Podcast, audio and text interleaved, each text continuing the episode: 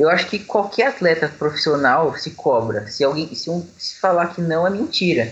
Eu acho que sim, o principal é você saber é, canalizar essa pressão para uma coisa boa, né? Para coisas que te levem para cima, para coisas que te deem energia e não focar a pressão em coisas que te levam para baixo.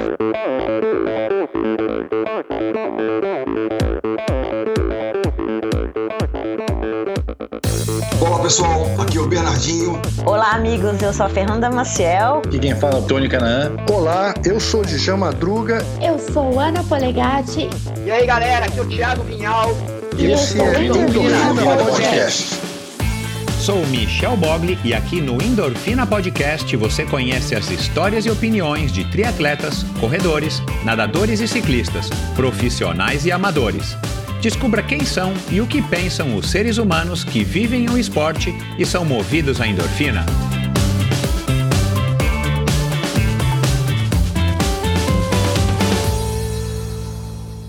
Olá, seja bem-vindo a outro episódio do Endorfina Podcast. Espero que seja tudo bem com você nessa quarentena. Já faz muito tempo, né? Muitas semanas, acho que mais de dois meses, ou por aí já perdi até a conta. Mas é isso, a gente tem que respeitar, tem que entender e vamos torcer para que a gente consiga sair dessa o quanto antes. E o convidado de hoje é um convidado, enfim, que tem um pouco a ver com, com esperança, tem um pouco a ver com, com o futuro, que é o Miguel, o Miguel Hidalgo, perdão, Miguel Hidalgo, é, 19 anos, um, um, garoto aí, uma promessa, que já está entregando dentro do triatlon nacional. Foi um bate-papo muito interessante que a gente fez ainda no, no comecinho da quarentena, no começo de abril. E apesar da pouca idade, dos 19 anos, ele já tem uma história bem interessante e, e já com bastante é, fatos, de, não somente dentro do triatlo, mas dentro do esporte, já que ele veio da natação e tem dentro de casa, nos pais, os grandes incentivadores e exemplos, e foi por aí que ele acabou começando, ingressando no triatlo e, claro, a gente vai falar disso, a gente vai falar é, dessa influência né, dos pais, a gente vai falar dos planos dele para. Eram planos para 2020, mas agora são planos para 2021, né? Dos sonhos, redes sociais, é, dos ídolos dele, enfim, das opiniões. É um, é um garoto aí com uma conversa bem legal. Tenho certeza que vocês irão gostar. E obrigado a vocês que repercutiram, que já ouviram os episódios mais recentes do Endorfino Gideone na semana passada, Gideone Monteiro, ciclista, esse sim, o ciclista já olímpico, né, completamente oposto aí a, a, a, no momento completamente oposto à fase do, do Miguel Hidalgo, né, o Miguel Hidalgo está querendo entrar, está começando, está com o mundo inteiro pela frente e o Gideone já tá, acabou de se aposentar e já está aí olhando para trás e com vistas também aí no, no seu futuro mais próximo. É, obrigado também a vocês que repercutiram e ouviram o episódio da segunda-feira passada com o Vladimir dos Santos, o Vladimir Virgílio, para atleta que com 34 anos era um corredor que com 34 anos ficou cego, né, através aí, de, um, de um problema de saúde e acabou se reinventando, se reencontrando é, como ser humano de fato através da corrida e daí ele não parou mais e continua até hoje fazendo desafios em distâncias e em tempos inimagináveis, então vai lá e ouça se você não ouviu, e também aos episódios anteriores aí do, do Endorfina, então muito obrigado pela audiência, obrigado é, por, por incentivar o Endorfina já com a sua audiência, por poder estar é, tá compartilhando o, o meu projeto também com seus colegas, familiares, amigos, é o que eu tenho dito aí para todo mundo que interage comigo na conta do Instagram, na minha conta do Instagram, Endorfina BR.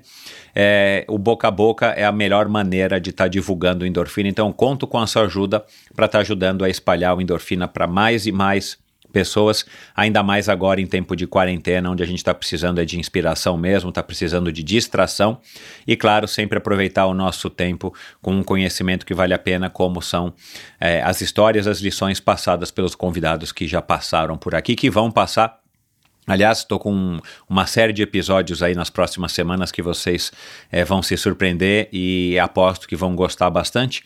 É, mas antes de começar o bate-papo com o Miguel, eu quero agradecer aqui aos patrocinadores do episódio de hoje, a Bovem Energia. A Bovem é uma comercializadora, gestora, geradora de energia Assim como para os meus convidados, para a Bovem, energia é um assunto muito sério. Uma empresa sólida e confiável, com profissionais experientes e treinados para lhe oferecer agilidade no atendimento, robustez e competência na condução dos negócios. Saiba mais em bovem.com.br. De energia, a Bovem entende. E também é um, um oferecimento, quero agradecer né, a Supacas, através aí do Paulo e da Kathleen, meus amigos.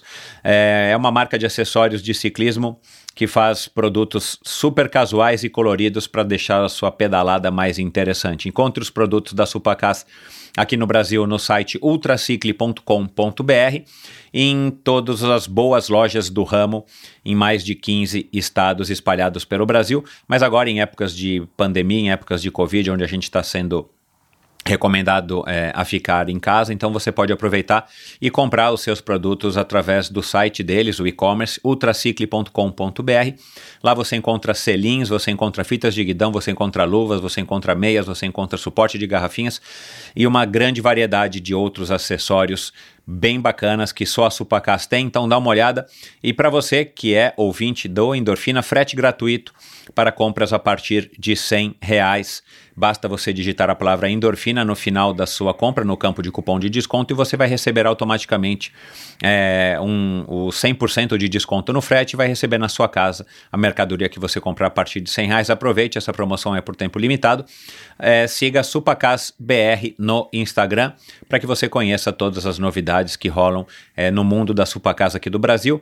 E visite ultracicle.com br E o Endorfina Podcast apoia a iniciativa do Mosqueteiros do Esporte, um site de patrocínio coletivo de atletas, idealizado e criado pelo meu amigo, ouvinte e apoiador Marcelo Sintra. Incentive um jovem atleta profissional e receba descontos em diversas lojas e prestadores de serviço. Seja a diferença na carreira de um jovem talento. Siga Mosqueteiros do Esporte no Instagram, Mosqueteiros do Esporte no Facebook e mosqueteirosdoesporte.com.br para que você conheça quais são os atletas que hoje fazem parte do plantel, do quadro de atletas que estão buscando apoio, estão buscando o seu incentivo, estão buscando aquele incentivo extra para que eles possam sim deslanchar na sua carreira e poderem treinar sem grandes preocupações financeiras, pelo menos.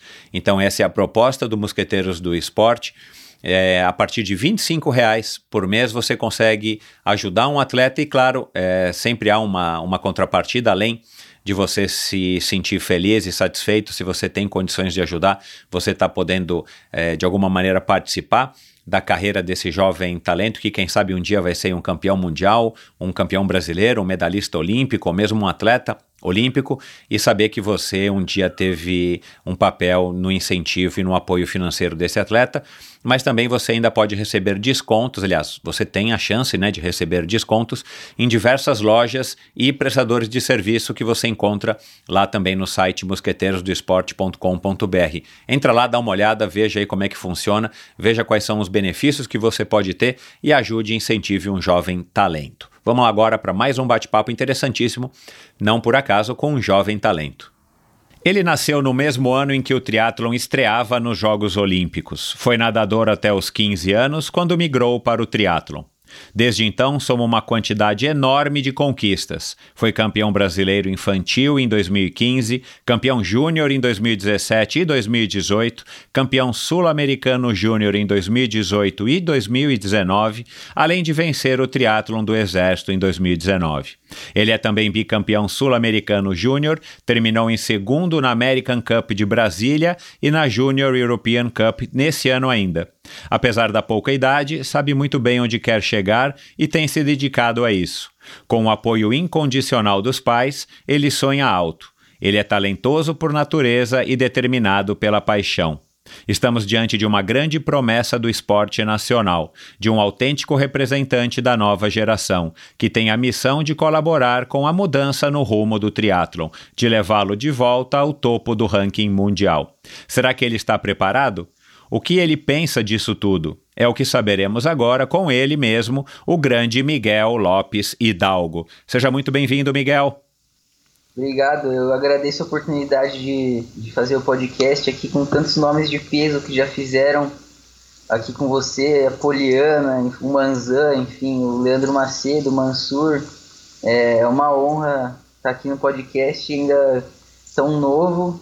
Eu até quando você me convidou, falei, nossa, será que eu tenho tanta história para contar assim? Mas minha mãe falou, ah, vamos, acho que você tem sim, vai, vamos lá. Cara, uh, deixa, deixa eu dar minha opinião. É óbvio que eu acho que você tem, senão não teria te chamado aqui. Você não tem décadas de história, mas, mas como eu fiz aqui na introdução, além de você ser um cara super talentoso e, e, e, eu imagino que, que eu vou descobrir ainda mais qualidades a teu respeito hoje, além do uhum. que eu uhum. já ouvi, inclusive do próprio Ortiz. Eu acho que essa, essa o, que, o que me atrai, atrai a curiosidade, Miguel, é, é você ser é, rotulado, né? Você ser essa grande promessa. Faz algum tempo, alguns meses ou poucos, poucas semanas, a, a, ao Triathlon São Paulo, né? O Richard mandou um e-mail, a, a nova cara do triatlon e tudo mais, uhum. com a sua foto e tal, né? Teve uma matéria com você no site. E claro, é, cara, na sua idade, se eu tivesse metade desse talento, eu estaria nas nuvens, mas ao mesmo tempo eu não saberia como eu iria reagir, porque é pouca idade, é, é muita responsabilidade para o nosso esporte, né? Claro que você não é um Neymar, você não é um, um sei lá, um vencedor, um Egan Bernal, vencedor do Tour da França com 20 anos, mas ao mesmo tempo, para o nosso mundo é uma grande responsabilidade. E pelo que eu converso com a sua mãe, que não é muito, e pelo que eu é, sinto das pessoas que convivem mais com você, é, é, que de fato você é um talento. E, e ao mesmo tempo uma promessa, e ao mesmo tempo você ainda está em, em, em plena construção, uhum. numa era onde a gente consegue é, com todo o avanço que, de conhecimento, de, de enfim, é, de tudo que envolve a, o esporte e especificamente o nosso triatlon, eu acho que você também tem noção disso e talvez fique mais fácil para que você se prepare. Né? Numa das nossas conversas antes da gente gravar aqui, você citou que você está conversando sobre, não lembro agora qual foi o assunto, com a sua psicóloga e tal, e isso me chamou a atenção, tipo, que bom que você já tem essa preocupação é, e, e, em ter uma assessoria também do ponto de vista psicológico, porque é óbvio, se você sair ganhando é, tudo quanto é prova hoje e você é, estourar no sentido de vai ser agora a grande revelação do triatlon, você é, precisa saber administrar isso. E ao mesmo tempo, aquilo que também você me falou, que às vezes a sua ansiedade, enfim, te atrapalha um pouco, né? Você querer ir mais rápido, você quer ir logo, enfim, soltar o freio de mão para com, começar a, a render o máximo, treinar mais e eventualmente ganhar mais. Mas também você tem que tomar esse cuidado para não se queimar né? Uhum. Se queimar no sentido de daqui a pouco você estoura, aparece uma lesão que de repente se torna crônica e todo o teu sonho pode ser, enfim, pode ir por água abaixo. Então uhum. é, é nesse sentido que eu acho que a gente tem que, que eu tenho a curiosidade de conversar com você aqui hoje, óbvio. Você com 19 anos tem uma visão completamente diferente do mundo e isso faz parte. E eu acho que é legal a gente, é, eu e o ouvinte, a gente ter essa noção para também, claro, aquele objetivo do Endorfina trazer mais visões e, e, e, a visão dos jovens, como eu já, já recebi aqui faz pouco, pouco tempo a Vitória, é, é bacana, cara, porque a gente precisa sempre de renovação. Vocês são o sangue novo, vocês são o futuro do esporte. Tomara que vocês estejam nas Olimpíadas em 2021, né, já que 2020 não aconteceu. Então, assim, é, tem, você tem muita coisa para passar é, e você vai perceber pela repercussão aqui do nosso desse nosso bate-papo hoje que, que você vai é, a, como é que eu, você vai impactar a vida de muitas pessoas é, não necessariamente num sentido específico mas em todos os sentidos. Você vai enfim você vai ficar mais conhecido do que você já é pelas suas ideias e pelos seus ideais. Mas vamos lá vamos começar a, esse bate-papo em tempos de, de, de quarentena, o que, que você já está já tá conseguindo treinar? Como é que você está encarando é, a sua preparação física hoje? Eu imagino que você não esteja preocupado com ganhar muito condicionamento físico e talvez não perder ou perder menos, né? Eu não sei qual é a estrutura de treino que você tem hoje. Conta um pouco pra gente como é que tá a tua rotina de treinos. Ah, então, é, o Pinheiros acabou fechando, né, e, como esperado. Aí meus pais moram no, em Salto, que é no interior de São Paulo. É uma cidade pequena e a gente mora ainda num condomínio que é no meio da estrada, perto da área rural, então tem pouquíssimo contato com qualquer pessoa. E eu tenho uma piscina de 18 metros aqui da, de uma vizinha, da Luciane e do Fabrício. Inclusive, eu quero agradecer eles por deixarem eu treinar na piscina deles. Eu só chego lá no, no quintal, entro, saio, não falo com ninguém. e quebra um, quebra um bom galho essa piscina de 18 metros. Mas, assim, e corrida, eu vou ser sincero, eu tô saindo para correr fora, não tenho esteira, e, mas eu não tenho contato com ninguém, é praticamente uma área rural, eu corro dentro Ótimo. do condomínio, e Perfeito. corro numa estrada de terra também, não tenho contato com ninguém. E, e os treinos de ciclismo, eu tem dia que eu saio, tem dia que eu fico no rolo. E, só que também sem contato com ninguém. E assim, no ciclismo, a maior preocupação, na verdade, é o medo da estrada estar tá tão vazia e, e, ter perigo de assalto, assim, né? Uhum. Mas, assim, tendo essa condição que eu tenho aqui, eu me considero sortudo, né? Muito. E, na verdade, então, com, eu tendo essa condição, eu com o Ortiz, a gente decidiu diminuir, o, tirar o pé nos treinos, não pela, pela situação que a gente está vivendo agora, mas sim porque as competições provavelmente vão voltar lá agosto, mais ou menos. A ITU cancelou até dia 30 de junho, mas a gente imagina que volte em agosto, por aí, ou até um pouco depois. Então a gente tirou o pé duas semanas, fez duas semanas de recuperação, porque provavelmente tinha que emendar uma temporada na outra, enfim. Começar a treinar agora e emendar, começar a competir em agosto, aí talvez não tem a temporada seguinte comece muito cedo, não dê tempo de pegar férias. Então a gente decidiu recuperar agora duas semanas, não ficar de férias. Recuperei treinando uma carga muito menor e agora a gente volta com treino de características de base. E aí a ideia é, é continuar o treino nas características de base pelas próximas semanas e aí a, a a periodização vai do Ortiz, né? Mas uhum. com as condições de treino que eu tenho aqui, eu me considero muito sortudo de poder fazer tudo isso. A gente vê vários países de gente que não consegue sair na rua, não tem piscina, fica nadando no, no elástico, assim.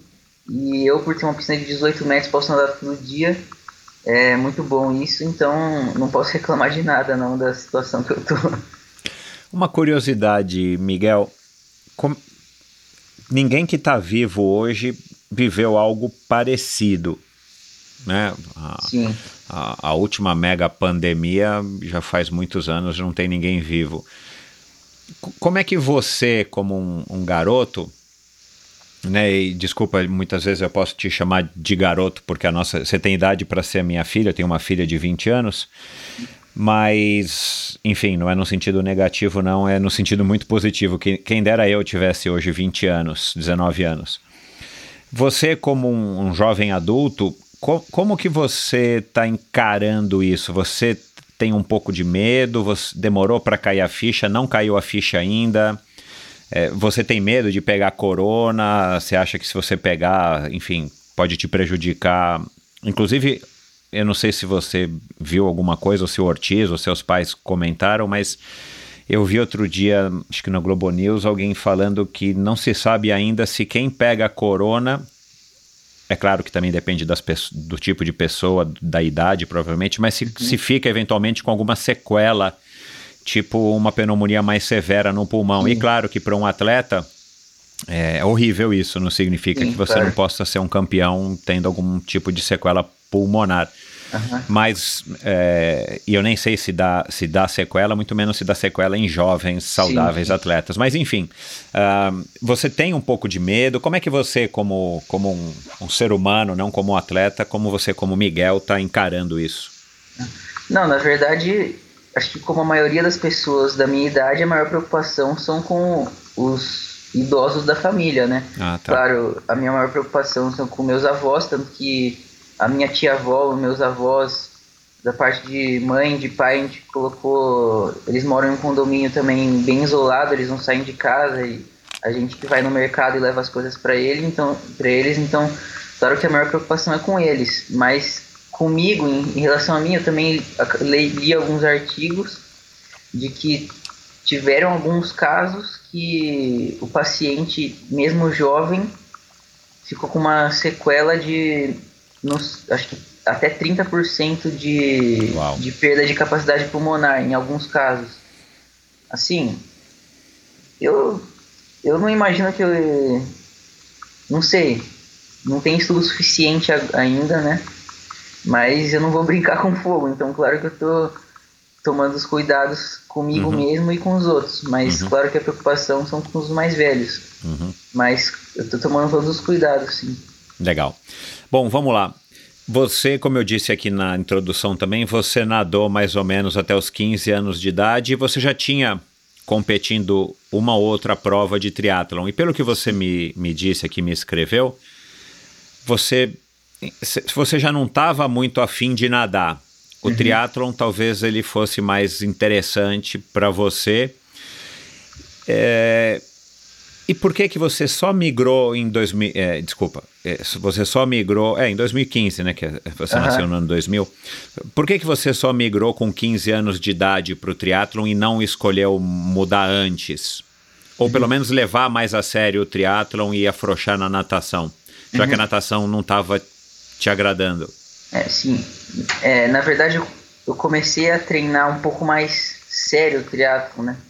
em 2015, quando eu fiz algumas etapas da Copa Interior e fiz o brasileiro infantil no final do ano, 2015. Então, ou seja, de 2006 eu comecei a competir na natação até 2015 que eu ainda competia, mas até 2014, mas eu, essa foi a parte da minha vida que eu fiz só natação, praticamente. Mas meu pai faz triatlon desde 2005, ele começou a fazer o Xterra Brasil logo que chegou no, no, no Brasil, né? E, assim, eu competia natação, mas eu fazia tudo que aparecia na frente. Meu pai fazia prova de mountain bike quando tinha categoria infantil, eu fazia. Corrida de rua eu fazia. Triatlo infantil eu fazia. Fazia tudo que aparecia na frente eu fazia. Mas o foco, claro, era a natação. Mas eu sempre tive essa paixão pelo triatlo, né? Não, não é um negócio que dá para explicar na, na realidade. É, a natação eu gostava, eu gosto de competição em geral, né? Sou competitivo, eu gosto de competição em geral, mas o triatlon sempre teve uma coisa que me atraiu, que é uma coisa que não dá para explicar, né? Então eu sempre pedia para minha mãe, ah, eu quero mudar para triatlon, eu quero fazer triatlon, não quero fazer natação, mas eles é, sempre tiveram uma visão e também conversando com outros, outros atletas, também o Virgílio de Castilho, você claro conhece. Uma vez eu estava no Xterra Kids e minha mãe meu pai chegaram nele e falaram: Ah, meu filho quer ser triatleta, o que você recomenda? E ele falou: é, Foca muito na natação, porque sem natação é, é, muito difícil dele ser um bom triatleta no futuro. E eles ficaram com aquilo na cabeça e falaram: uhum. Não, vamos investir na, continuar investindo na natação. Eu continuei competindo na natação e treinando na natação e aí as coisas foram evoluindo naturalmente, né? Eu, eu fazia provas de triatlon esporadicamente dos 6 até os 14 anos, provas de corrida também. E meu pai começou a treinar na assessoria da BR Sports, do Marcelo Ortiz, acho que em 2010. Uhum. E aí eles faziam simulado no Riacho Grande, né, de final de semana. E eu nunca podia ir com ele. Mas teve um simulado em 2013 que foi. Estava nas férias de natação, acho que eu tive uma ou duas semanas de férias de natação no meio Só um minutinho, Miguel. A tua natação era uma natação em salto? É, ou já era uma natação aqui em São Paulo ou em outras cidades? Não, eu. Salto nunca teve equipe de natação. Uhum. Então eu nadava numa academia em Itu e a equipe ah, tá. de natação principal da cidade treinava na mesma academia.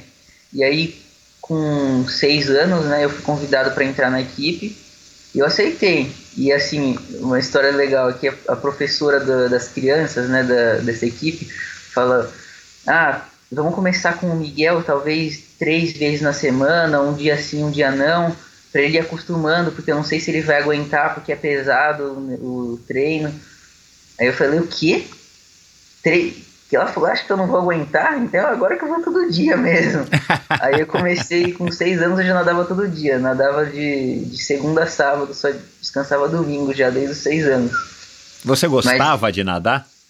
Claro. Assim, gostava. você tinha prazer em nadar? Sim, Uhum. claro. muito. Eu sempre tive prazer em todas as atividades físicas, mas principalmente é, a competição em si, né? Eu sempre gostei da, da competição. Mas, assim, continuando a história lá do simulado do Riacho Grande. Em 2013, eu estava de férias na natação e, e a gente mora em Salto aqui, acho que é duas horas e meia para chegar lá no Riacho Grande. E quatro e pouco da manhã eu ouvi meu pai tomando café da manhã, se arrumando. Aí eu acordei e falei, pai, quero ir com você. Tô com você, que eu tô de férias na natação, não aguento mais ficar aqui em casa. Aí. Você com 13 com... anos. É, 13 anos. Não, acho que 12 na verdade, porque uhum. foi em julho, eu faço aniversário em agosto. Acho que eu tinha 12 para 13. Aí fui lá. Aí o simulado era. Esse dia era vários triatlons sprint, né? E aí eu nadei, claro, nadei bem, né?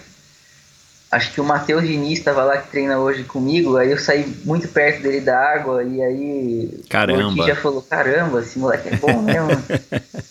aí eu não, não, pedalei, porque eu não tinha bike de estrada na época, e aí eu saí correr depois também, e aí eu corri acho que 19 baixo, quase 18, sem treinar nada de corrida, com 12 anos. E aí o Ortiz Você nunca falou, tinha corrido, assim, sei lá, um, dois, três quilômetros, nunca? Ou você não, corria eu, na natação lá em Itu? Não, eu corria às vezes, sim.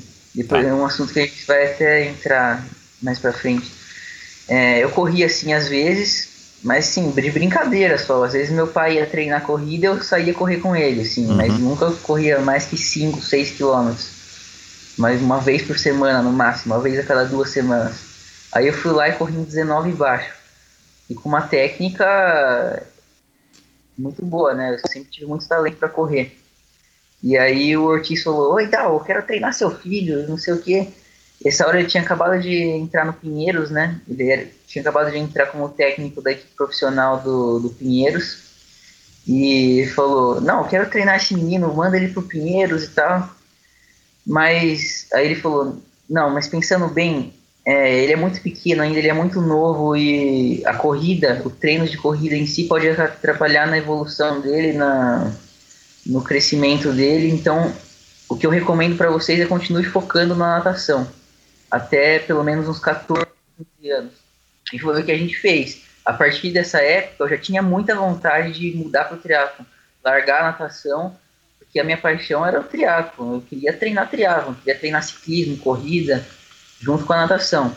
Então, dos 13 aos 15 anos, foi meio que uma briga, assim, eu querendo mudar pro triatlo e meus pais me segurando na natação.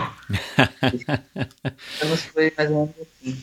Legal. É, eu vou colocar aqui um áudio, aí a gente segue o nosso bate-papo, já que você já tocou nesse assunto. Vai lá, ouve. O ano era 2013, 2014 e eu treinava o pai do Miguel, né? Ainda treino, treino, treino ele. E teve um, um, treino no Riacho Grande, local aqui bem famoso em São Paulo, onde o pessoal do triatlo né, se reúne para treinar. E eu vi aquele garotinho pequeno, né, que estava disposto a treinar junto com os outros triatletas. E o pai do Miguel falou: Olha, esse é meu filho, ele nada bem, ele poderia nadar aí junto com o pessoal? Eu falei: é, Sem problema nenhum, Du né? Mas ele garante que ele vai conseguir nadar aí com a galera? Ele falou, não, ele treina natação, né? Não vai ter problema nenhum. E aí eu vi o menino nadando, né? Tinha dois profissionais que eu treinava na época. E o menino nadou junto com esses dois profissionais que estavam entre os melhores ali do Brasil, né? Eu fiquei meio, falei, puxa, meu, molequinho desse tamanho, conseguindo acompanhar, né, os atletas já de alto rendimento, pô, sensacional. Né, falamos ali rapidamente sobre ele, falei, puta, mantém ele no, na natação, né, foca melhorar muito essa natação dele e tal. Beleza. Depois de um tempo, teve um duatlon, né, que a gente também estava num treino coletivo lá da BR, e tinha uns 50, 60 atletas que a gente ia fazer esse duatlon simulado. E aí apareceu de novo o Miguel lá, né, menino pequenininho, é, junto com o pai, e aí o Du falou de novo, meu filho pode correr aí? Eu falei, pode, mas vai ser 5K a primeira corrida, ele aguenta? O pai dele falou, aguenta, né? Ele joga bola lá umas duas, três vezes por semana, né? Na escola, né? Mas eu acho que ele aguenta. Se você não aguenta, ele caminha, não tem problema nenhum. Enfim, né, demos a largada lá, Miguel já pulou na frente junto com os outros dois melhores corredores da equipe e foram juntos, foram juntos. Eu vendo o moleque correr com uma mecânica bonita, uma passada assim diferente, né, de um, de um padrão que a gente esperava de quem está iniciando na, na modalidade. E aquilo me chamou a atenção, tava de bike do lado, né, acompanhando os atletas. Eu falei, meu, esse menino tem talento para correr ele é diferente nessa corrida. Eu falei, mas vai quebrar, né? Com um quilômetro, eu acho que passou, não me lembro exato, mas acho que passou o primeiro quilômetro ao redor de uns 3,20 mais ou menos o quilômetro, 3,20 alguma coisinha. E virou os 2,5 km também rodando ao redor dos 3,30. Para alguém que só joga futebol e nunca correu na vida, eu falei, moleque vai quebrar. E não quebrou. Né? Então esse é um resumo aí da, do, do Miguel, né? Aquele o, o, que ele fez nesses dois treinos me chamou demais a atenção e aí eu tive alguns papos com os pais dele né foca na natação põe ele para correr de vez em quando compra uma bicicleta para o menino esse menino vai ter futuro.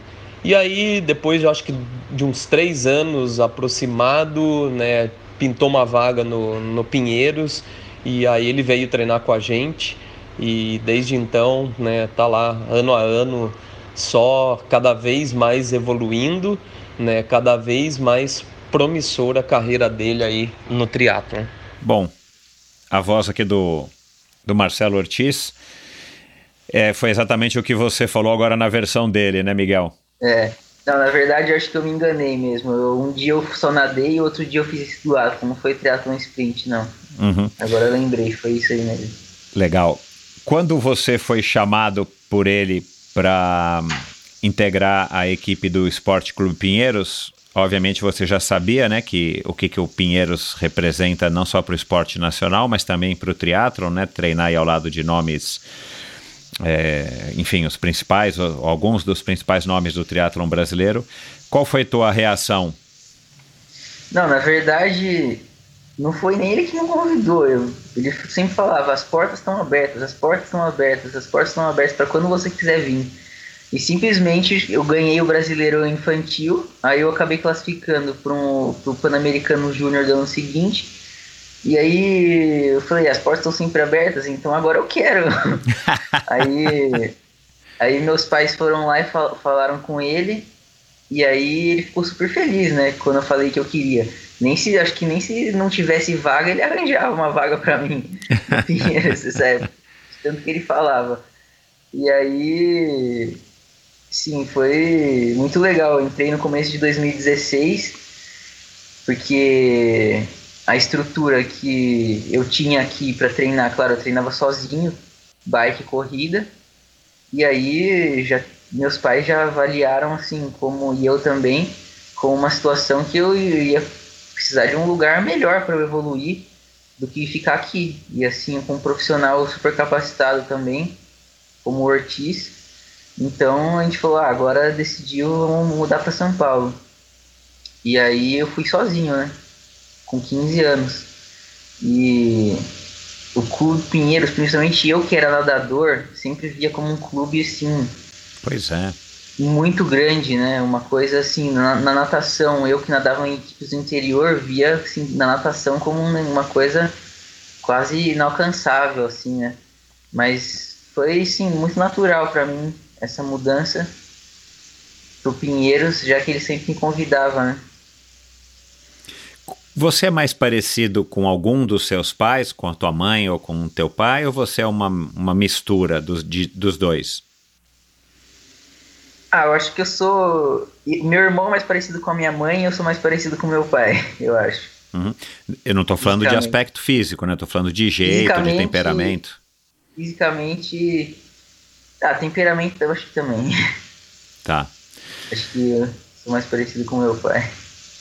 Você tem noção, né, de que você, além de você ter esse talento, uh, você ter um exemplo dentro de casa, ter um pai que é um exemplo de, de praticar atividade física, sua mãe também, e, e, e ter esse estímulo para poder seguir o que agora faz mais sentido na sua vida, que é ser atleta, acaba sendo um privilégio, não é todo mundo que tem isso, né? Então, talvez quando você for campeão mundial e a gente torce para que você seja, quando você tiver 25, 30, 35 anos, daqui a um bom tempo você vai olhar para trás e você vai passar aqui no endorfina e você vai falar, puxa, foi fundamental o apoio dos meus pais. Co, co, assim, co, como é que você encara isso? Para você, eu imagino que seja uma coisa natural, porque, enfim, tua família é assim, mas você tem essa noção, né, de que você ter o apoio dos teus pais é fundamental para que você, uhum. pelo menos, tenha tranquilidade para não estar tá tendo que brigar com eles e, e, e fazer valer uhum. a tua vontade para que você busque esse seu sonho. Uhum. Sim, assim, eu acredito que muitas vezes a, a sorte tem uma, uma influência maior do que a gente quer imaginar, né? Uhum. Eu acredito nisso. E eu ter nascido nessa família que me apoia tanto e eles apoiam 100% mesmo, um apoio incondicional para minha carreira e eu tenho noção disso sim. E eu me considero muito sortudo por ter essa família que, que sim, eu tive a escolha. Se eu quisesse, eu faria faculdade, mas eles me apoiaram no que eu quis fazer, né? Ninguém me obrigou a ser atleta, ninguém claro. me obrigou a fazer faculdade. E eu nunca tive, eu nunca fui pressionado nesse sentido. Eu sempre me cobrei muito em tudo que eu ia fazer. Então eles sempre tiveram também essa tranquilidade de qualquer coisa que eu ia fazer, eu ia fazer com, com, a, com a maior perfeição possível, né? E com a maior dedicação possível. Uhum. Então, sim, eu considero fundamental o apoio deles, tanto que eu sou, hoje em dia eu só me preocupo em treinar e, ser, e em ser atleta 100% do tempo. Porque, assim, qualquer burocracia que tem que resolver, qualquer coisa de, em relação a dinheiro, eles resolvem tudo, não, não, não tomo nada de conta nisso. Minha mãe e meu pai resolvem tudo e hoje eu sou muito privilegiado mesmo, porque eu acho que sim, é difícil no Brasil ou no mundo ter um atleta que tem os pais assim, porque assim, eu, eu com 19 anos tenho a oportunidade de ser atleta 100% do tempo, ser profissional 100% do tempo. E sim, não tem não tenho que reclamar disso, né? Sou muito privilegiado. Legal.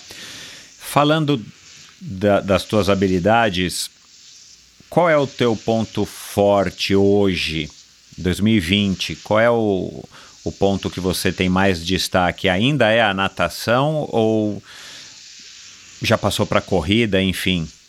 Ah, então, é, na verdade, como triatlon olímpico é, tem, depende de muitas variáveis, eu considero que cada prova um ponto forte é mais determinante.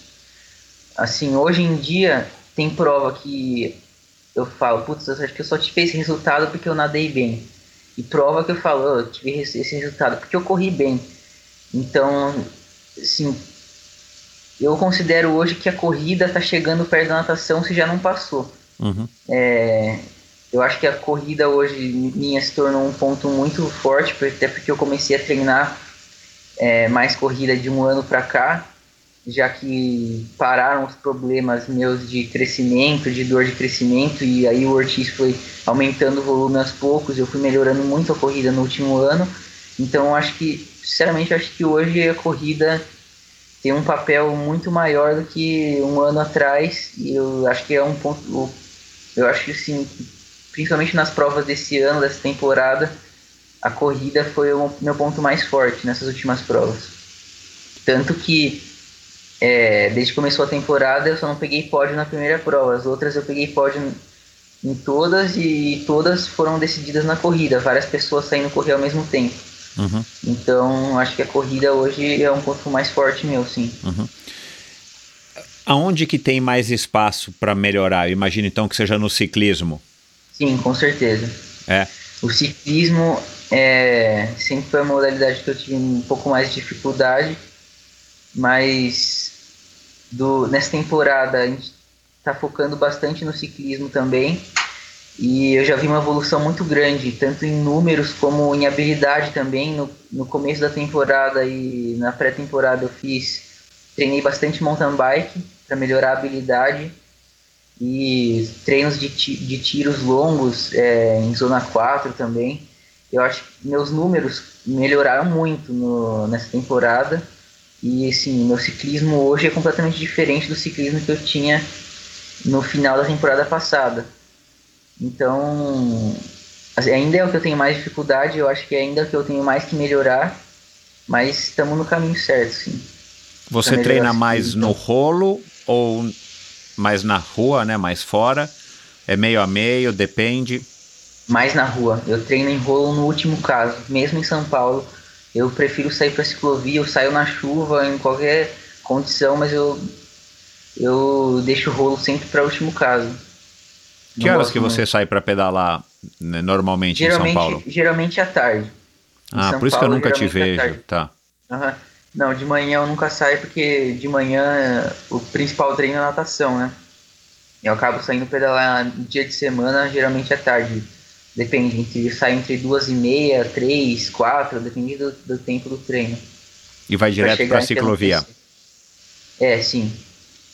Cara, aquela ciclovia, ela podia ser bem melhor, mas, puxa, é um negócio muito bom que a gente tem em São Paulo, né? A gente não pode reclamar, né? É, sim. Acaba e sendo praticamente um, é muito... um rolo. É, e de manhã ela é, ela é muito cheia, né? Tem muito vários cheia. de manhã. É. E à tarde, praticamente, só tá a equipe do Pinheiros treinando à tarde lá. Uhum. Tem pouquíssima gente. É. Cara, o que, que você acha dessa seguinte frase? No triatlo não basta ser um bom nadador ou um bom ciclista ou mesmo um bom corredor. O atleta tem que nadar bem o suficiente para render o máximo no pedal, para depois então poder correr o melhor que puder. Você concorda com essa frase? Eu concordo. Eu acho que é, o triatlon como um esporte muito novo está numa evolução muito grande e a gente consegue olhar assim da Olimpíada, por exemplo, de, não precisa ir muito longe, da Olimpíada de 2016 para cá já mudou muito, de 2012 para cá também já mudou muito. E tá um esporte cada vez tem menos de onde tirar, né? Mas eu acho que ainda tem muito de onde tirar ainda, principalmente eu acho que no ciclismo, o ciclismo está ficando cada vez mais forte. Mas assim, antigamente você podia ser um cara que corria muito bem, mas que de repente nadava mal e pedalava mais ou menos e o cara ainda tinha chance de ganhar. Hoje esse cara tá ficando cada vez mais difícil de, de ganhar. Tem que ser um atleta muito completo. Uhum. É um uhum. esporte só, né? São cinco, modalidades, são cinco modalidades em um esporte só. Então, né? Contando que a nutrição, a, a transição e a nutrição, é, quais são a, duas, qual é a quinta? Contando as duas transições, né? Ah, a tá. transição 1 um e a 2. Uhum. Tá. Principalmente no triatlon olímpico, né? Você se alimenta de alguma coisa no triatlon olímpico ou não? Sim, no, no olímpico eu fiz três Dá tempo que de um gel? Vida, na verdade, né? três.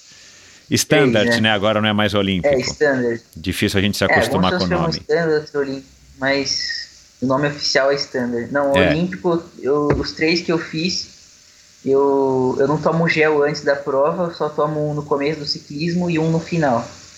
Ah, tá dois géis e, e tá resolvido para você. É, sim, e uma garrafinha de água e uma outra garrafinha com carboidrato também. Ah, ainda toma carboidrato, legal. É.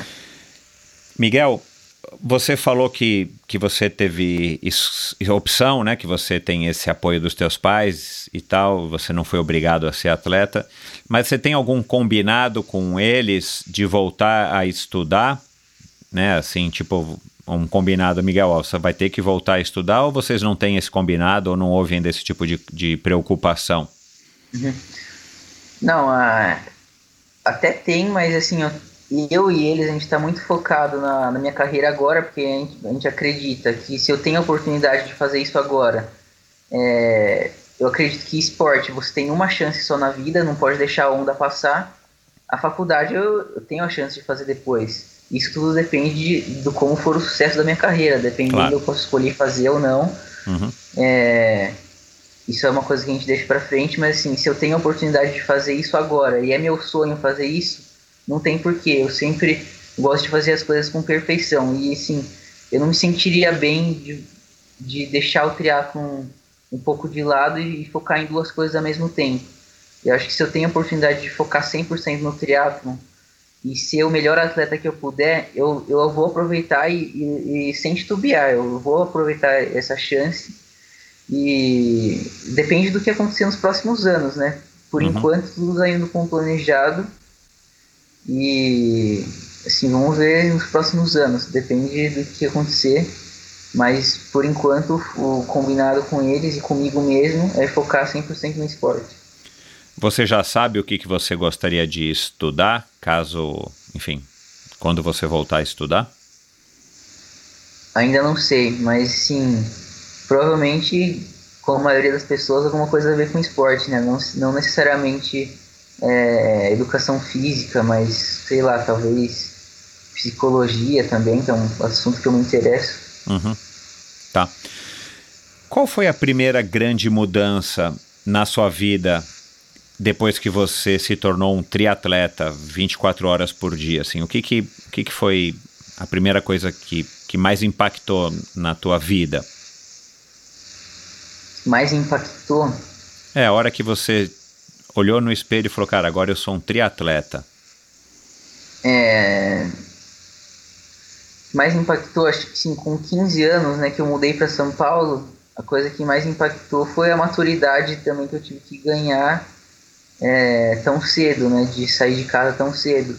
E também a, a, o fundinho de preocupação de será que isso vai dar certo, porque o segundo e o terceiro colegial eu sempre estudei em uma escola super boa, escola particular para com foco em vestibular, né? E assim eu de, meio que deixei isso tudo para trás, assim, acreditando que eu ia ter uma carreira de sucessos. Então é uma coisa super arriscada. Então é, tem que ter coragem para fazer isso. Claro. Eu, então acho que essa foi a coisa que mais impactou e, e, me preocupou por um tempo, mas assim, não tem o que fazer, né? É, uma escolha, uma renúncia e, é. enfim, e você tá firme no teu propósito. Isso que eu acho que é, que é legal. Você foi morar onde quando você veio para São Paulo? Morar sozinho, morar no clube, morar onde? Não, é, quando eu fui mudei para São Paulo, tem uma eu fui morar com a tia Marlene, que é uma, uma tia de um amigo do, do meu pai. Ah, tá. E aí, eu como eu era muito novo, ela é uma senhora, né? Ela, ela tava até procurando, acho que alguém para morar com ela. E meus pais ficaram super é, felizes de, de eu morar com, com claro. ela, porque assim, eles se sentiam muito mais seguros, né? É óbvio. É, morar com, enfim, com uma tia. É. Você, você é um cara que se cobra muito, né? Você fala muito de dedicação, você fala de perfeição, você quer ser o melhor triatleta do mundo. Você é um cara, tipo, muito exigente. Você também não quer desapontar os seus pais nessa aposta, nesse investimento que eles estão fazendo em você. Como é que é essa tua relação com, com as pressões? Assim, eu já, eu já lidei muito mal com isso, eu confesso. É, mas principalmente com o trabalho psicológico que eu venho fazendo com a Regina Brandão, que é a psicóloga. É, eu melhorei muito nesse aspecto. E, assim, eu acho que qualquer atleta profissional se cobra. Se alguém se, um, se falar que não é mentira. Uhum. Eu acho que sim, o principal é você saber é, canalizar essa pressão para uma coisa boa, né? Para coisas que te levem para cima, para coisas que te deem energia e não focar a pressão em coisas que te levam para baixo, por exemplo, focar em ah, ah, será que eu vou decepcionar meus pais se nada disso der certo? Assim, saber a diferença entre eu tenho e o quero. Uhum. Eu não tenho que, que nada, eu quero. Então isso me dá mais força para continuar, né? Uhum. É, é uma coisa que eu, eu não sou obrigado a fazer isso, eu não tenho que provar nada para ninguém.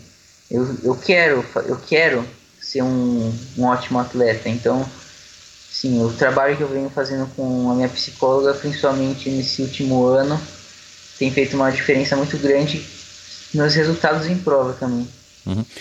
Você já teve algum momento nesses anos, por conta do alto desempenho e tal, desse teu comprometimento com o triatlon que você se questionou se tinha sido, enfim, uma escolha boa ou você falou, cara, eu não quero mais continuar? Ou, algum pensamento de, de querer descer do barco?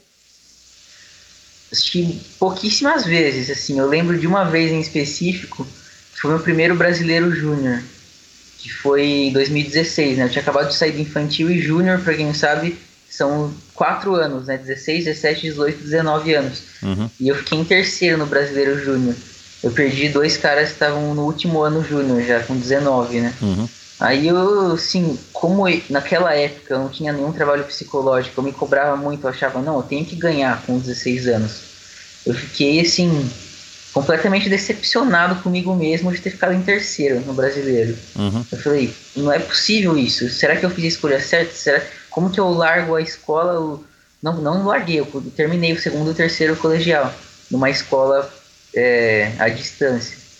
Mas eu falei, como que eu largo tudo isso para ficar em terceiro no Brasileiro Júnior? Que isso? O que eu tô fazendo? Mas Uhum. acho que. Mas acho que sim, essa foi acho que a única vez que, que eu me questionei, mas logo depois a gente passa essa ressaca pós-prova, né? Volta E- tudo de novo, é. E na minha casa eu sempre aprendi a ser muito resiliente com os meus pais e a gente volta pro trabalho e, e continua no sonho, né? É. E, e você já deve estar ciente, né, é, principalmente pelo acompanhamento com a Regina, de que esses momentos acontecem mesmo, né? Não é todo dia que você vai ficar 100% satisfeito. E Sim. então a gente tem que estar preparado para saber lidar com esses momentos, dar a volta por cima e principalmente aprender né, os porquês que você não teve o resultado que você queria e tal, para que Sim. você possa sim cada vez estar é, melhorando a, o teu aspecto psicológico e, e, claro, também tendo essa correspondência do físico. Qual é o, o treino que você menos gosta? Tem uma modalidade que você não gosta tanto? A bike por você ter dificuldade ou a natação você já está meio cansado porque já nadou muito? Tem algum, alguma parte do treino, algum treino específico? Tipo, ah, quando eu tenho que fazer tiro eu não gosto, ou quando eu tenho que nadar mais do que 4 mil eu também não gosto, já nadei muito. Tem alguma coisa que você não gosta em termos de treino ou de modalidade? Não. Não gosta eu- muito? Não, eu gosto de, de todos, assim. Tem época que, acho que todos os atletas assim, tem época que você gosta mais de nadar, tem época que você gosta mais de pedalar, tem época que você gosta mais de correr. Mas assim, geralmente por eu já ter nadado minha vida inteira, eu acho que por ter menos novidade, assim, por ter menos coisa que eu, que eu tenho para aprender. Claro, eu tenho muito a aprender na natação ainda. Mas assim, a natação, apesar de eu gostar muito de treinar, eu considero que seja o que eu, que eu menos goste, dependendo do treino. Aham. Tá. E agora um treino específico que você não gosta de fazer, ou você não tem ainda isso? Sei lá, um treino de Não. tiro, um treino curto, um Não, treino agora- longo. Gosto de treino de tiro, sim. Acho que não tem nenhum treino que eu não gosto, não. Eu sempre tô animado pra treinar, não importa o treino. Legal. Você, você me disse numa das nossas conversas aqui antes que você tem certeza de que você vai chegar no, no, no, no nível mais alto da modalidade. O, que, que, o que, que te faz acreditar nisso? Assim, o que me faz acreditar nisso é a minha história é, no triatlon, né? Assim, eu tenho um técnico que eu consegui os resultados que eu tenho até hoje treinando menos do que do que acredito que a maioria das pessoas. Ele sempre teve um cuidado muito grande com, com prevenção de lesão e a minha, a minha curva de evolução também. Então, eu sempre treinei um volume mais baixo e, e ganhava de pessoas que treinavam mais que eu. Uhum. E, e assim, eu a gente está começando a, a mudar isso, começando a treinar mais, agora que tenho 19 anos. E assim, eu conversando com ele, assim, olhando o meu futuro, eu vejo ainda uma curva de evolução enorme, sendo, sendo real, bem realista. Aham. Eu, eu consigo enxergar uma curva de evolução ainda enorme. Porque se você comparar o meu volume de treino do ano passado com qualquer outro atleta, assim, do, eu, eu acredito que eu treinava muito menos. E, e principalmente por esse cuidado que ele tem é, de nunca me estagnar, né? Eu sempre nunca parei de evoluir, nunca lesionei. E o que me faz acreditar nisso é, é olhar para frente e ver que eu ainda tenho uma curva de evolução gigante. Uhum. Você tem, tem dias que você, por exemplo, acorda e não está afim de treinar, ou você todo dia acorda com vontade de, de treinar? Não, eu não lembro um dia que eu não acordei sem vontade, pra falar a verdade. cara, quando eu tinha a tua idade, cara, eu vou te falar, era uma beleza, cara. Também não tinha dia que eu não acordasse com uma vontade gigantesca de, de treinar. É, é uma delícia isso. Tomara que nunca passe. Para mim, é, aos poucos tomara... foi passando, mas tomara é, que nunca passe para você. É, tem, a gente tem um exemplo muito grande lá dentro da equipe, que é o Mansur, né? O cara pois com é. quase, 50, quase 50 anos ele acorda e não sabe por que ele nem sai, nem sabe por que ele saiu da cama, ele só sai sai treinar. Exato. E comigo, comigo é assim e eu espero que esse brilho no olhar dure para sempre, né? Que legal. Se, se, se, isso não, não, Se eu não tivesse isso, com certeza não, não faria o que eu tô fazendo hoje. Eu faço uhum. porque eu amo isso e todo dia eu acordo com vontade de treinar. Não legal. tem um dia que eu acordo você estava me menos. dizendo aqui antes da gente começar a gravação que Tóquio 2021, né? Até esquisito a gente falar uma Olimpíada em ano ímpar. Eu estou tendo dificuldade ainda de assimilar uhum. essa informação. Tóquio 2021 pode agora ser uma opção, né? É, você estava mais focado, pelo que eu entendi, em, em Paris 2024. Aliás, uhum. eu, eu não li nada, mas Paris vai ser em 2024 ainda ou eles vão mudar para 2025? Acho que não faz sentido, né? Deve ser 2024. Não, não faz sentido. É, vão ser três anos de ciclo olímpico. É, acredito que vai continuar em 2024. É, sim. senão também bagunça todo o resto, né? E, bom, é. mas vamos lá. Você estava mais focado em Paris 2024, mas agora um ano com um ano de, de atraso, de postergação, para você talvez possa fazer sentido você estrear nos Jogos Olímpicos com 20 anos recém-completados ou à véspera de completar 20 anos. Uhum. É, você já disse que fez uma nova, uma nova formulação, aí um novo, uma nova periodização com o, com o Ortiz, de, de ter já entrado em duas semanas de descanso para começar tudo de novo, período de base, pra, porque provavelmente vocês não vão ter intervalo é, uhum. entre uma temporada e outra. Uh, enfim, como tem inverno né, no continente europeu, eu não sei se vocês não vão ter um, um intervalozinho, pelo menos por conta do frio, mas as competições também podem ser dir dirigidas aí para o hemisfério sul, né? Mas vamos lá. É, cara, você já começou a discutir isso, por exemplo, com a Regina? É, de tipo, Sim. cara, agora vou começar a focar que pode ser uma realidade e eu vou atrás de tentar conseguir sim, uma vaga? Sim, então, na verdade, para quem não conhece como funciona o ranking olímpico, tem o World Ranking que dura para sempre, né? Uhum. E o ranking olímpico sempre começa dois anos antes da Olimpíada. Então, ou seja, começou em maio de 2018. Aí o primeiro turno é de maio a maio, maio de 2018 a maio de 2019. Uhum. E o segundo, de maio de 2019 a maio de 2020. Uhum. Que acabou mudando tudo isso. É. E você tem direito a pontuar em 12 provas, World Cup ou WTS, só que só pode ter, ter, um limite de 7 provas por ciclo. Por exemplo, você não pode pontuar 12 provas em um e 0 no outro. Certo. Pode, tem que ter um mínimo 7, de 7 por ciclo 7, e tem que somar 12 no total. É, você pode, por exemplo, ter 7, 5 ou 6 e 6, entendeu? E assim, como começou em 2018, eu era júnior. Então, 2000, pegou, 2018 eu era júnior, 2019 eu era júnior. Então, tive pouquíssimas oportunidades de competir em provas que pontuam para o ranking olímpico. Uhum. E assim, apesar desse ano eu ter começado a me destacar no cenário da elite, dentro do, no cenário nacional da elite, né? Eu fui o segundo melhor brasileiro nas duas provas que teve esse ano com os principais, com todos os principais triatletas brasileiros da distância olímpica. Mas como eu era júnior, tive pouquíssimas oportunidades de competição nesse período, eu sim, não, não teve como eu pontuar no ranking olímpico. Então, claro. Eu tô péssimo no ranking olímpico, né? Mas assim, é, dependendo de como, a, como for a pontuação, não sei. A gente está esperando ainda para ver como vai acontecer, mas. Provavelmente vai haver alguma mudança. Por exemplo, se eles abrem até maio de 2021, já que a Olimpíada vai ser em julho de novo. Se eles abrem, por exemplo, até maio de 2021 e eu tenho direito a pontuar em sete provas, por exemplo, a não ser, se eles continuarem falando assim, vai manter as 12 provas possíveis de pontuar, aí já é uma chance um pouco maior, mesmo sendo muito difícil. Por exemplo, eu teria que pontuar em sete provas, imaginando esse cenário, eu teria que pontuar em sete provas e, e competir com gente que tá pontuando em pontuou 12. em 12.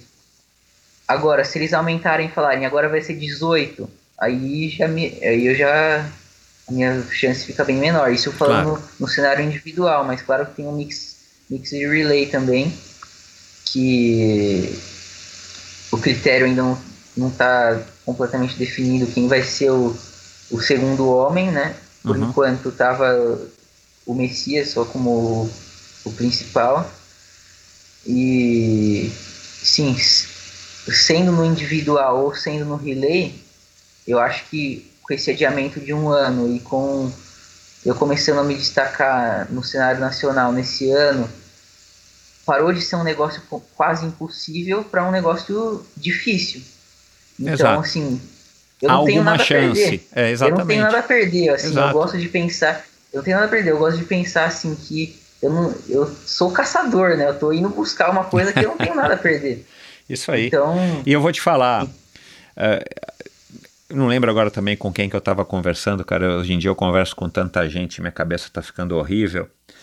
Mas, por exemplo, eu torço para que você vá para Tóquio 2021, mesmo que você, enfim, consiga a vaga na, na repescagem da repescagem, a última vaga da última maneira não importa, porque, cara, é, você ir para Tóquio 2021 e tomara que você vá e tomara que você consiga ter um bom resultado, mas ainda mais nessa tua idade, é, talvez fique complicado do ponto de vista psicológico você chegar lá e ter um rendimento perfeito, até porque é aquela história, né, cara? É um dia, um, um, um tiro, uma chance que você tem.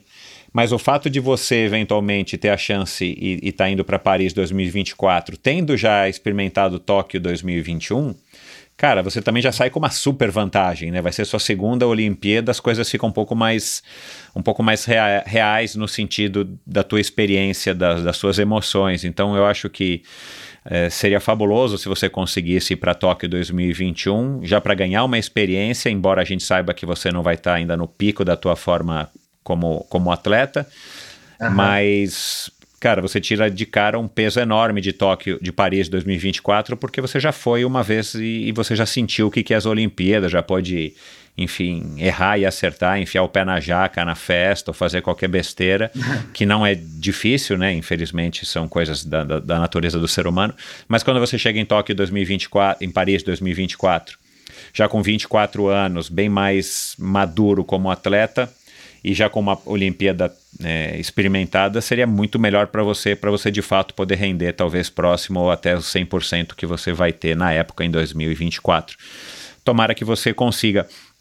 É, e o teu sonho, o teu sonho máximo é ser campeão mundial, é ser líder é, do ranking, é ser medalhista olímpico. O que, que você acha que hoje que você curtiria mais? Qual que é o teu, teu grande sonho? Não, sonho máximo, eu acho que de qualquer atleta é ser campeão olímpico. olímpico. Eu, não sou diferente. Uhum. Não sou diferente. Eu acho que é, é nada a ganhar disso, né? Eu acho uhum. que é, o sonho máximo é ser campeão olímpico, mas assim, atrelado a isso, eu tenho vários desejos de ser um atleta muito completo em várias distâncias, em várias modalidades também. Eu já experimentei o Xterra também. É, você curte mountain vezes. bike, né? Legal. É, também futuramente em distância de meio Ironman, assim, eu, eu, meu objetivo é ser um atleta muito completo em todas as modalidades e todas as distâncias e poder, assim, competir, talvez mundial de Xterra, mundial de 70.3, atrelado claramente ao foco na ITU e uhum. foco nas Olimpíadas. Uhum. Mas eu, atrelado ao sonho máximo de ser campeão olímpico, eu quero ser um atleta completo em todas as distâncias também. Legal. Ironman passa já pela tua cabeça? É uma coisa que você admira, você assiste, você procura ter informações? Ou você acha que talvez, pelo menos hoje, não é uma prova para você? Olha, meio Ironman eu já não vejo como uma coisa, uma coisa muito inalcançável agora. Ironman eu já vejo como uma coisa um pouquinho mais para frente, mas eu já pensei sim, mas assim, no futuro próximo acho que ainda sim. não. Mas você, não, eu... você, você, você gosta, você curte quando você assiste, quando você lê, quando você vê uh, notícias sobre Ironman, você curte, você acha que, é uma, que deve ser uma experiência magnífica participar de uma ah, prova com, de Ironman? Com certeza, com é certeza. Uhum. Mas para um futuro próximo eu vejo como atrelar um prova de 70.3 e ITU uma coisa bem realista, então eu, imagino isso para os próximos anos. Iron Man eu, acho, eu vejo ainda como uma coisa é, para um futuro não tão próximo. Uhum. Quem é o, o triatleta que você mais admira? Tem alguém que, que se destaque assim, fala, pô, se um dia eu conseguir chegar perto, ou, ou se eu um dia for como esse cara, eu vou ficar feliz? Sim, hoje em, hoje em dia, pela carreira que o cara construiu, eu vejo o Javier Gomes como um atleta desse exemplo que eu tô falando, um cara super uhum. completo, foi campeão mundial de Xterra, campeão mundial de 5.3 duas vezes e de ITU cinco vezes. Ele só não foi campeão olímpico, né? Uhum. Foi um foi prata, mas eu vejo ele como um exemplo de consistência e, e, e, ser um atleta muito completo, que é o que eu quero ser também. Uhum. Você acompanha o Javier e os outros atletas, inclusive os seus, os seus compatriotas, nas redes sociais? Você é um cara que vai atrás de informação. Cara, é, é, é bizarro, né? Mas é, você nasceu na geração da internet, você não, não, não, sabe que existia uma geração antes da sua que não tinha internet. e, e, praticamente, acho que desde que você se entende por Miguel, é, existe rede social, né? Não me recordo agora quando é que surgiu a popularização das redes sociais, mas é, que acho que começou com o Orkut, mas você provavelmente, é, desde o primeiro momento que você se entendeu como gente, já existia alguma rede social. Você é da, da geração Z, né, como se uhum. fala. É, com, como é que você se relaciona com as redes? Como é que você usa as redes sociais? Como é que você enxerga as redes? Ah, eu. Sim, eu acho que a principal é o Instagram, né? Pra falar a verdade, eu gosto mais do Strava. Eu posto todos os meus treinos no Strava, também, inclusive, para quem quiser ver. Mas, assim, acho que a principal rede hoje é o Instagram, assim, eu me relaciono normal, eu, eu, sou bem discreto em relação a isso, faço postagens só relacionadas a esporte, eu sou bem discreto nas redes sociais. E assim, na, na realidade eu quero me destacar pelo meu desempenho no esporte também, só, né? Eu quero me destacar pelo meu desempenho no esporte, assim, eu acho que a rede social é uma, conse meio uma consequência, eu vou postar o que as pessoas gostam de ver e em relação aos resultados também mas eu quero conquistar as coisas da minha carreira com meu exclusivamente com meu desempenho no esporte. Eu acho que isso ainda é possível hoje num altíssimo nível, né? Eu, claro que um atleta que não tem um desempenho tão alto no, no esporte, se você quer sobreviver disso, você tem que recorrer às redes sociais, mas eu acho que ainda é possível hoje em dia você sobreviver muito bem, não sobreviver, viver muito bem é, do seu desempenho no esporte e de ser um exemplo para outras pessoas em relação à sua performance. Esse é o meu principal objetivo. Uhum. Então vo você acha que dá para você viver do esporte e, e, não, e, não fi, e não usar a plataforma das redes sociais? Aí vamos não, falar do não, Instagram. Com certeza não. No, no mundo que a gente vive hoje, com certeza não. Assim, tem que usar. E acredito que tem que usar sim, mas o principal, eu tô falando, né? O principal, eu quero que as pessoas me admirem pelo meu desempenho no esporte, e não pelo que eu posto no Instagram. Uhum. É, entendeu? Então, Mas... aí de, deixa eu fazer o advogado do diabo aqui, porque esse é um tema que vira e mexe, bate aqui no endorfina, e eu gosto de ouvir a opinião de todo mundo, justamente para que depois a gente possa depurar e, e, e formar melhor a nossa opinião. Como é que você imagina que as pessoas vão saber que você é um bom triatleta? Né? Se você for campeão por... mundial de triatlon, se você for medalhista olímpico, tudo bem, porque aí tem uma grande cobertura aqui no Brasil da, da TV Globo, uhum. né? E aí é óbvio, se você ganha uma medalha olímpica, mesmo que seja bronze, você vai voltar para o Brasil e vão te chamar no Jornal Nacional, o presidente vai te chamar. É, é, mas não vamos falar de medalha olímpica, vamos supor que você ganhe uma, um campeonato mundial. Você vai ser campeão uhum. mundial de, de triatlon da ITU, sei lá que ano. Como é que você uhum. acha que as pessoas vão saber que você é campeão mundial? Não os triatletas, porque os triatletas vão saber, né? O, o triatleta mais, mais fanático, o triatleta de, de verdade. Mas como é que você acha que, que você vai poder contar essa notícia para o mundo, sendo que o nosso esporte é um esporte pequeno, né, em termos de alcance. Ah, sim.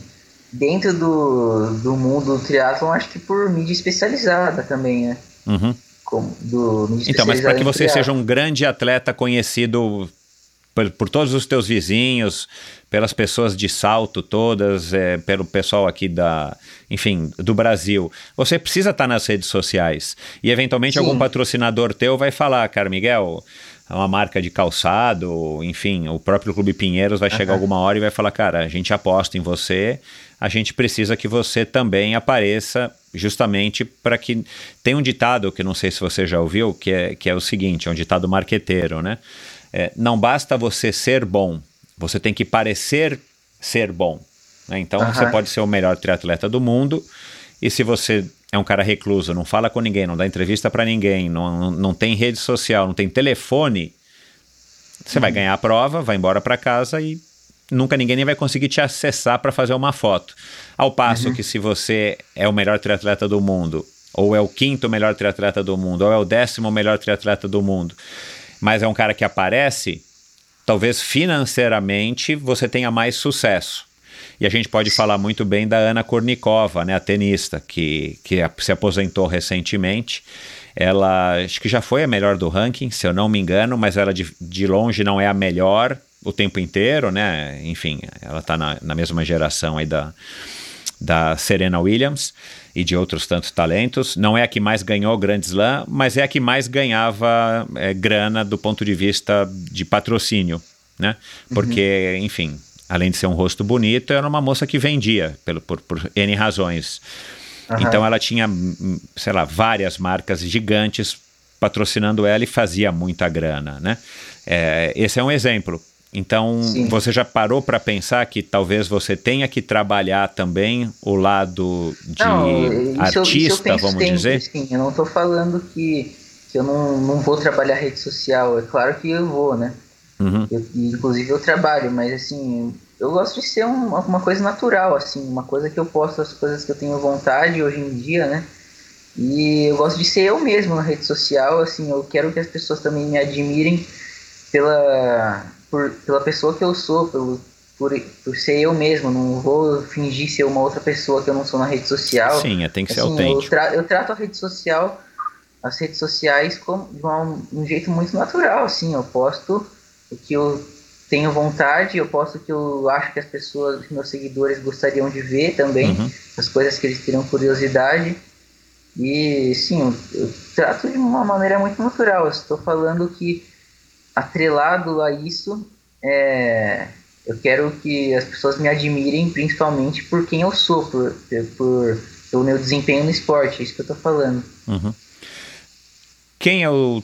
Você conhece a história do triatlon brasileiro, né? Você já falou aí no começo do Manzan, do, do Aham. Mansur, do, do próprio Leandro Macedo, todos que já passaram por aqui, por, a- por sinal.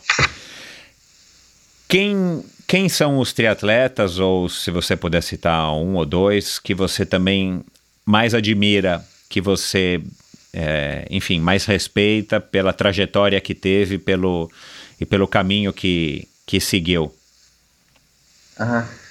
Cara, é, meu primeiro ídolo no, no, no triatlon foi o Manzan. É, pouca gente sabe isso, mas meu pai fazia tria, é, Xterra, né? Em 2005, claro. 2006, 2007, Uhum. essa época o Manzan acho que já tinha, já tinha desencanado Já. da ITU, né? Ele Já. faz, tava fazendo Xterra e competia geralmente no Xterra Brasil, ele e o Galindes, né? Uhum. Eu vou confessar aqui que eu torcia contra o Galindes. Eu, torcia pro- eu, torcia- eu adorava ele, né? Era meu ídolo. o meu Galindes ídolo não tá máximo. ouvindo, mas o Tommy tá. Não, mas tudo bem, mas era meu. Com 7 anos, 6 anos, era meu ídolo máximo, né? Assim, eu competia os Xterra Kids, eu queria ser igual o Manzan, assim. Uhum. Meu primeiro ídolo por ser um cara que eu via na competição, né? Eu via ele ganhando a competição Uhum. e queria ser igual ele. Aham. no começo, né? Mas assim, os triatletas brasileiros, que eu admiro a trajetória também, eu admiro o Diogo Sclebinho, o Reinaldo Colucci, que são caras que eu vi competindo em etapas do, Mundial, eu vi ele competindo na Olimpíada, o Reinaldo ganhando os Jogos Pan-Americanos. E hoje eu tenho a oportunidade de competir com os dois, né? Uhum. E até ganhar dos dois, às vezes. Eles estão ouvindo, olha, hein? Estão ouvindo, mas. É, mas assim. São, Faz parte, cara, são, é assim. São é. grandes ídolos para mim e eu fico muito feliz que, que eu possa ter a oportunidade de competir Exato. com caras que eu via competir quando eu comecei. Assim, em 2012 eu assistia eles e. Assim, é muito louco também eu competir com os caras que, que eu nunca imaginei que eu ia competir em alguma hora também. Uhum. Você ouviu o, o, o, episódio com o Manzan? Ouvi. Tá, é que eu mais gostei. Me diz uma coisa, por que, que você mais gostou da, da história do Manzan? Ah, da, das histórias dele, né? Principalmente daquela. da famosa história de Gamagori, né? É, cara, o Manzan foi um. Além de ser uma, além de ser uma figuraça, ele é um. Ele é um, um enfim, foi um excelente atleta. É, continua sendo, né? Porque ele não parou, ele só mudou de, de, de, modalidade, óbvio que não compete mais num alto nível, mas ele é um cara. Ele, ele tem uma personalidade muito interessante e eu vou te falar. Uhum. Também é raro encontrar gente com a personalidade dele e que tenha esse sucesso que ele teve, né? Ele, era, ele foi um autêntico bad boy do, do triatlon mundial, do triatlon brasileiro mas ele, ele tinha tanto talento que, que, que, mesmo ele tendo atitudes não compatíveis com a de um atleta no nível que ele tinha, ele conseguia ter resultados maravilhosos. E talvez, pelo que a gente conversou né, no nosso episódio, talvez se tivessem é, tentado doutriná-lo, segurá-lo, domá-lo, ele não teria rendido o que ele rendeu, justamente porque ia uhum. muito contra quem ele era, né? E essa história de autenticidade que a gente estava falando agora há pouco aqui das redes sociais, está é, tá cada vez mais presente no mundo de hoje, até por conta dessa, dessa autoexposição e da alta exposição que a gente tem através das redes sociais. Agora, para terminar, Miguel, quando você ouve né, que você é um talento, quando eu te chamo para bater um papo aqui no Endorfina, embora né, é, é um trabalho ainda muito pequeno, muito, muito humilde perto de, de outras coisas, mas quando você, você vê sua foto no, no e-mail que foi para todo triatleta do Brasil, ou pelo menos todo triatleta de São Paulo, falando que você é o, o novo talento, quando você dá essa entrevista para o site da, do, do Teatro São Paulo, como é que você faz para se segurar com os pés no chão e de repente não sair se achando e, e de repente né, deixar esse essa fama e esse sucesso subir a cabeça e você eventualmente se perder no meio do caminho? O que, que te faz se conectar com a realidade? Não, primeiro que eu, eu não sou nada famoso ainda, né? Assim, é, mas... então, mas, mas assim, você, você tá ficando a cada dia que passa, né? Você tá. Sim, sim. Você tá, você tá assumindo um papel que, embora você não queira, ele vai ser atrelado a você até você provar o contrário, né? Que tomara que não aconteça, sim, sim. tomara que você prove que você é assim, realmente mas, um grande futuro. Mas, é, mas pela cultura, assim, dentro de casa, eu sempre tive muito pé no chão em tudo que eu faço, assim, e por eu acreditar muito em mim mesmo, eu vejo isso como um, um, um caminho natural. É, é, tenho o pé no chão, assim, eu tenho muito pé no chão em relação a isso. E para mim é, é um negócio natural, assim mesmo. É, uma consequência, né? Uhum. Legal. Bom, uh, cara, muito obrigado por esse bate-papo. Miguel, foi um prazer. Sabia que você tinha bastante coisa para contar, você tá vendo? E eu tenho certeza é. de que muita gente vai ficar contente com o que ouviu aqui. Você realmente parece que está num caminho muito certo. Tomara que você continue curtindo isso e enfrentando todos os percalços do caminho, porque o caminho não é fácil, mas com certeza o caminho vale. E é óbvio que se você chegar onde você quer chegar, tudo vai ter valido a pena, sem dúvida nenhuma. Quer mandar uma última mensagem aí para todo mundo antes da gente encerrar? eu quero agradecer a você pela, de novo pela oportunidade de contar um pouco da minha história aqui do Endorfina. É, realmente não imaginei que ia dar uma hora, uma hora e pouquinho de, de conversa, mas fluiu bem a conversa, agradeço aí pela oportunidade e mandar um abraço para toda a comunidade do triatlon aí. Legal. Vo você é, responde bem as mensagens no teu Instagram? Você é um cara que demora um pouco, embora você não poste Não, toda não, hora. Você é um não, cara que interage legal? Não, interajo, respondo, respondo todo mundo, sim. Legal. Ainda não rece ainda recebo mensagens que eu consigo responder todas. É legal, eu tô assim também. Felizmente eu consigo responder todas. E, e para mim é maior prazer, eu acho que é legal essa, essa proximidade com o público, mas eu não sou nem metade o, o, o, o artista do entretenimento como você é, e eu acho que esse é um caminho legal também para você ir crescendo é, em termos de, de proximidade com o teu público. Acho que as pessoas também buscam isso, ainda mais a molecada. O Brasil precisa de ter mais jovens, né? Você não é moleque, né? Você já é um jovem, um jovem adulto, mas o Brasil precisa e você tem essa função, na minha opinião. Coitada, você não escolheu, mas acho que você deve aí pensar e refletir e aceitar isso de muito bom grado, porque, cara, se, se a gente tiver um bando de garotos, adolescentes ou crianças se inspirem em você com a tua história e queiram de alguma maneira ingressar no esporte, mas de preferência no triatlon, para praticar, mesmo que não seja no alto nível, eu acho que a gente já tá, que você já está fazendo um grande serviço para o esporte, porque a gente precisa ter renovação. E eu sou muito amigo do Mansur e eu digo isso para ele, quase sempre quando a gente conversa, né? Porque ele está sempre me ultrapassando quando a gente se encontra nos treinos. E a gente tem praticamente a mesma idade. É, cara, eu fico muito orgulhoso, muito contente dele estar nesse, nesse nível até hoje, mas ao mesmo tempo mostra pra gente no Brasil que os títulos dele é, são um- um- uma prova cabal de que o nosso esporte não vai muito bem. Porque o Mansur tem resultados expressivos com 50 anos de idade é, e não dá espaço para um garoto de 20, 25, 30, porque não tem né, tantas pessoas nessa idade, acaba sendo ruim, um retrato ruim do nosso esporte. Então é bom para por ele, porque o cara é dedicado, se esforça e merece, mas ao mesmo tempo pensando no- na, na modalidade, era legal que a gente tivesse cada vez mais atletas novos surgindo, como você, para que tomasse espaço dos que estão aí, que é uma evolução natural. Né? Não é um defeito nem um desmérito dos que estão aí. Mas, enfim, tomara que você seja um grande exemplo para gerações que estão aí abaixo da sua, para os garotos. E é isso, cara. Um forte abraço, obrigado, juízo aí nesse período e boa sorte na tua retomada dos treinos, Miguel. Obrigado, Michel. Até mais. Valeu, cara. Um abraço. Abraço. Bom, pessoal, outro episódio do Endorfina Podcast espetacular. Um garoto, né? Um, um- enfim, um, eu falo moleque, mas não é no mau sentido, mas um jovem, enfim, que promete. Tomara, cara. O Brasil precisa disso. Isso que eu falei agora no final é, é a minha mais pura vontade. O Brasil precisa disso em todos os esportes ter renovação, ter ídolos. É, jovens ídolos para que inspirem os mais jovens também. Por mais que o Miguel tenha pouca história, ele já é um menino aí para ser idolatrado aí por muitos garotos mais jovens do que ele, com uma história muito legal, um privilégio. Parabéns aos pais do, do Miguel. E é isso, deem um alô para ele, digam para ele o que, que vocês acharam desse bate-papo. Eu vou colocar os links para as redes sociais do Miguel, se você por acaso ainda não tem, no post do episódio de hoje aqui no endorfinabr.com, o meu site. E deem um alô para mim, dizendo se vocês gostaram desse bate-papo, façam suas postagens nos stories, que eu tô sempre replicando, e me deem um alô no Endorfina BR na minha conta do Instagram. Obrigado, um forte abraço a todos, saúde, juízo e até o próximo episódio.